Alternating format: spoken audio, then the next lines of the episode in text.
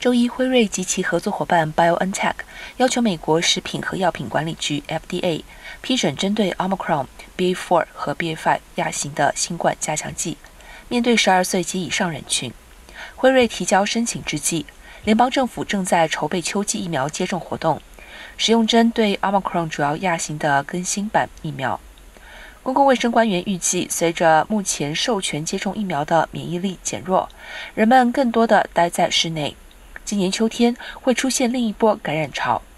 白宫新冠应对协调员加表示，新冠疫苗将于九月初至中旬向公众开放接种。辉瑞更新版疫苗将针对新冠原始株及 Omicron 变种。科学家和公共卫生官员希望，新的疫苗将提供更广泛、更持久的保护，防止感染和轻症。